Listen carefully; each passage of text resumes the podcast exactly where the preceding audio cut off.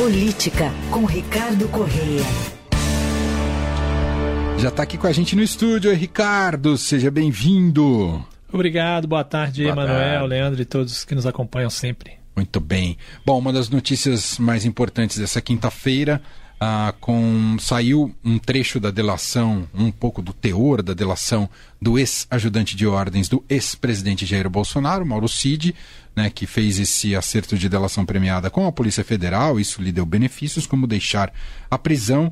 E agora se sabe, isso foi confirmado pelo Estadão, que nessa delação ele afirma que o presidente Jair Bolsonaro chegou a apresentar né, e consultar as Forças Armadas sobre a, a possibilidade de um golpe para anular as eleições aqui no Brasil. É claro que é algo que ainda carece de comprovação, de veracidade, né, como ocorre ah, inclusive após é, o acordo de delação premiada, mas ainda assim diz muito sobre o enredo que a gente tem acompanhado até aqui sobre este caso, não é, Ricardo? Queria te ouvir. Exatamente. Para quem acha que o futuro ou o agora presente do Brasil foi definido por, pelos 2 milhões de votos, né, de diferença, foi por um voto, né, o 2 a 1 um, né, dos, dos três uh, militares a Ótima se confirmar né, essa, essa visão aí uh, apontada na delação do Mauro Cid, porque o que ele diz é que uh, um integrante de, de força armada, né, no caso o almirante Garnier da Marinha, teria assentido com a ideia de levar adiante uh, um golpe, uma intervenção para uh, anular as eleições e prender adversários, enquanto os outros dois, Aeronáutica e Exército, foram contrários e por isso isso não teria ido adiante. Né? O enredo dele é de que uh, Felipe Martins, ex-assessor de assuntos internacionais da presidência, levou essa essa ideia, essa minuta uh, de um golpe para Bolsonaro, que apresentou a proposta aos militares e acabou saindo dessa reunião sem o apoio, sem o aval uh, dos militares. Como você disse, delação uh, se comprova por meio de outros mecanismos, outras provas, não apenas a fala dele, né? Uh, mas é, diante do fato de que é, Bolsonaro já reclamava mesmo das urnas, né, já questionava é, que, o, que o próprio Garnier, inclusive é, é, almirante da Marinha, também reclamava das urnas, que havia todo um, dentro do entorno do presidente quem abertamente defendia intervenção militar. O presidente participava de manifestações que assim é, colocavam, né, desde o dia da, das eleições, do resultado das eleições, as pessoas indo a quartéis pedindo intervenção militar. Então, é, o argumento e a, e a fala de, de Mauro Cid faz todo sentido com o que vimos, né? É, evidentemente precisa ser comprovado, porque para a justiça não basta aparecer e fazer sentido, precisa ser comprovado de fato, né? Uhum. Bom, o ex-presidente Jair Bolsonaro, que vinha é, se mantendo em silêncio em relação a esse assunto, quebrou, rompeu esse silêncio. Uh, e hoje se manifestou por meio de nota que foi divulgada pelos seus advogados ele negou todas as suspeitas que param sobre ele e prometeu, abre aspas, medidas judiciais cabíveis contra toda e qualquer manifestação caluniosa que porventura extrapolem o conteúdo de uma colaboração que corre em segredo de justiça, fecha aspas.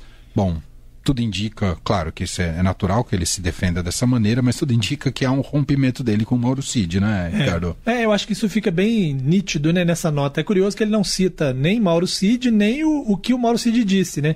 Sim. É, é, tipo assim, ah, é. o que estão dizendo aí hoje sobre uma tal colaboração, falando aqui genericamente, né?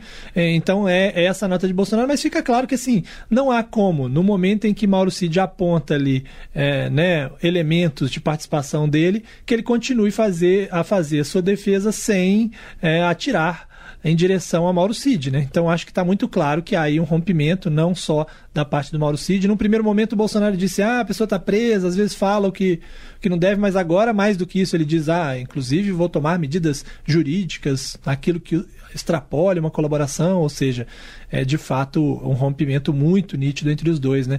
É, além do Bolsonaro, a Marinha soltou uma nota também agora, há, há poucos minutos, é, dizendo que é, as pessoas eventualmente não representam a instituição, mas a instituição está né, é, em defesa da democracia e tal, mas uma nota bastante genérica também, sem citar os fatos especificamente. É, porque a, Marinha sai muito chamuscada, sem dúvida nenhuma, dessa, dessa história. Claro que tem muito a correr ainda na, na investigação e nesse processo.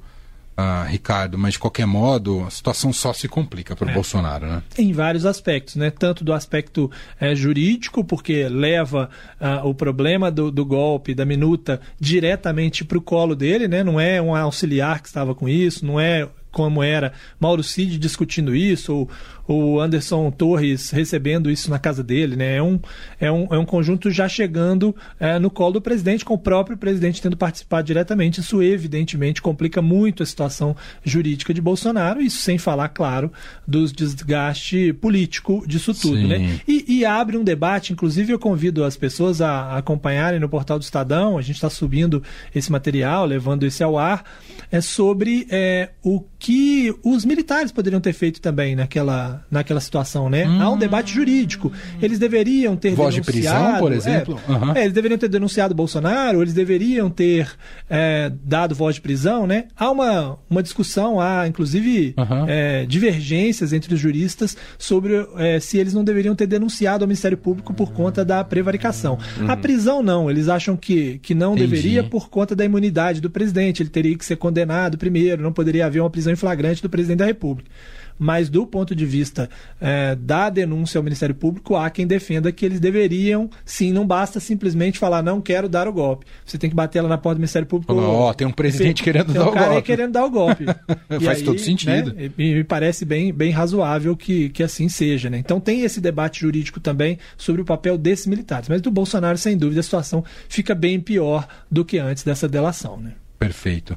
Bom, outro assunto, mudando de assunto, outro assunto importante do dia de hoje, dessa quinta-feira, ainda corre ali no a sessão no Supremo Tribunal Federal, não terminou, mas já formou maioria para derrubar a tese do marco temporal. Isso se deu a partir do voto do ministro Luiz Fux, quando o placar foi a 6 a 2 mas você está me contando já está 8 a 2 né, Ricardo? Exatamente. É, é, e essa tese do marco temporal é importante porque diz que os povos indígenas só poderiam reivindicar terras que ocupavam a partir da data da promulgação da Constituição em outubro de 88. Então cai esse justamente o marco temporal, essa, esse critério a partir de agora e claro uma vitória dos, para os povos indígenas, né, Ricardo? É, exato, e cai pelo menos por enquanto, porque o assunto continua agora sendo discutido no Congresso. Né? É um debate bem jurídico e Sim. que se colocam dois princípios aí.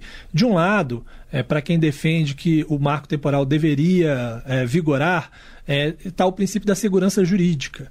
É, e do outro, o princípio da proteção dos povos indígenas. Né? No caso dos defensores, defensores dos povos indígenas, dizem o seguinte: olha, é, a Constituição determina que nós temos que proteger esses povos indígenas, suas, suas culturas, ou seja, é, você limitar isso aonde eles estavam em 1988, você faz com que quem por exemplo, tinha sido expulso de suas terras pela ditadura, não possa reivindicar é, as suas terras. Né? E aí há uma discussão sobre pelo menos 300 terras aí pelo Brasil. É, e quem defende que é preciso fazer, traçar um marco temporal, diz o seguinte: olha, é preciso ter segurança jurídica. Os índios estavam, né, os indígenas estavam no Brasil em, em diversas áreas, no país inteiro antes. Né? Então, se eu não traço uma linha a qualquer momento pode se chegar, não, tá, mas essa terra já foi indígena um dia, e aí como é que eu fico? Eu estou investindo aqui na minha terra, na, hum, né, sim, sobretudo sim. Na, no, no, setor de agropecuária. Então, é um debate relevante, jurídico Super. relevante, não é uma questão simplesmente política, é um debate de precisamos chegar ali a um, a, a um consenso. E com impacto econômico, né? Muito grande também, porque você também, se você está numa área que há um risco de você vir a, a perder essa área, o seu investimento nessa área não vai ser o mesmo que se você acha que tem. Então, tem esses debates todos, está é, 8 a 2 é, contra, e como eu disse, esse assunto vai voltar a ser discutido porque o Congresso está com ele. Né? O, o, o Supremo disse que não vale, é inconstitucional, o Congresso vai aprovar um, um novo marco temporal, pelo visto, o governo está tentando criar um meio termo, o governo está tentando discutir com o Congresso, o governo quer, quer contra o marco temporal, um meio termo para dizer, olha, não é o marco temporal, mas também cria uma segurança jurídica de alguma maneira para as para esses é, produtores rurais, porque senão ele também não consegue os votos ali do, do agro, da, da frente da agropecuária. Então pode ser que a gente tenha um meio termo Entendi. sendo aprovado no Congresso. E esse meio termo depois, provavelmente, se aprovado, sancionado ou se vetado e o veto derrubado, certamente vai ser discutido no Supremo de novo, porque aí o Supremo vai dizer, ok, eu já tinha dito que não podia. Vocês fizeram uma, uma nova, ou seja, a Constituição agora diz que pode. Mas será que vocês poderiam ter feito? Ou será que era uma cláusula pétrea? Uhum. E aí, isso cai no, né? É, é aquela história, né? E a gente sabe é, que o perfil do Congresso é mais, Exatamente. mais favorável ao agro, né? É. Ao- ou seja, ao marco temporal. É, e o, e o Supremo vimos hoje que é menos favorável neste caso. Então, é, é aquela história. No fim, vai sobrar para o Supremo decidir de novo, mas estaremos de novo diante de uma crise entre poderes, né? Porque o, o- o Supremo diz: quem decide o que é constitucional não sou eu, eu sou o último a decidir. Assim diz a Constituição. Mas o Congresso diz: ok, mas quem legisla sou eu, né? Quem decide o que é lei e o que não é sou eu. E aí a gente vai ficar sempre nessas tensões. E é bom lembrar que o Supremo muda, né? É, o Supremo é de Sim. um jeito, mas amanhã ou depois podem sair ministros, entrarem outros. O placar nem sempre fica igual. Então, se você julga 10 vezes a mesma coisa no Supremo, não necessariamente você vai ter 10 vezes o mesmo resultado, placar. É. É isso. Muito bem, Ricardo Correia, coordenador de política do Estadão em São Paulo, com a gente às terças e quintas. Vai ter boletim do Fluminense hoje ou não, É, não, Ricardo? ganhamos ontem 1 a 0 agora falaremos na terça, na véspera da semifinal da Vai ser importante. Na terça é bem importante. Vamos querer te ouvir sem dúvida nenhuma. Obrigado, Ricardo. Até lá. Até lá, um Valeu. abraço.